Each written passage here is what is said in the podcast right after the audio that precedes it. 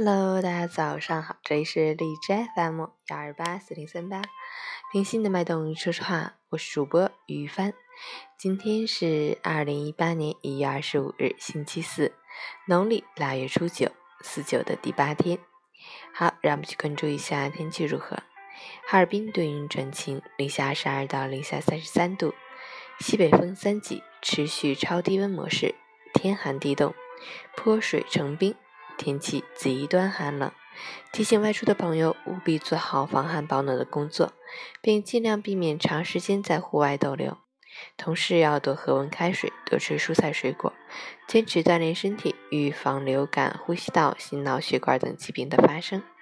截止凌晨五时，海市的 AQI 指数为一百一十，PM 二点五为七十七，空气质量轻度污染。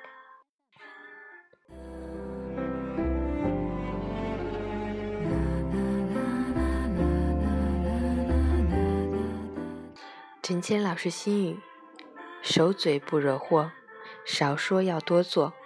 不管是被人诋毁，还是遭人误解，都不要急着辩解，处处倾诉，因为你永远不知道，在自己最愤怒、最慌乱的情况下，会惹出什么麻烦，会铸成什么大错。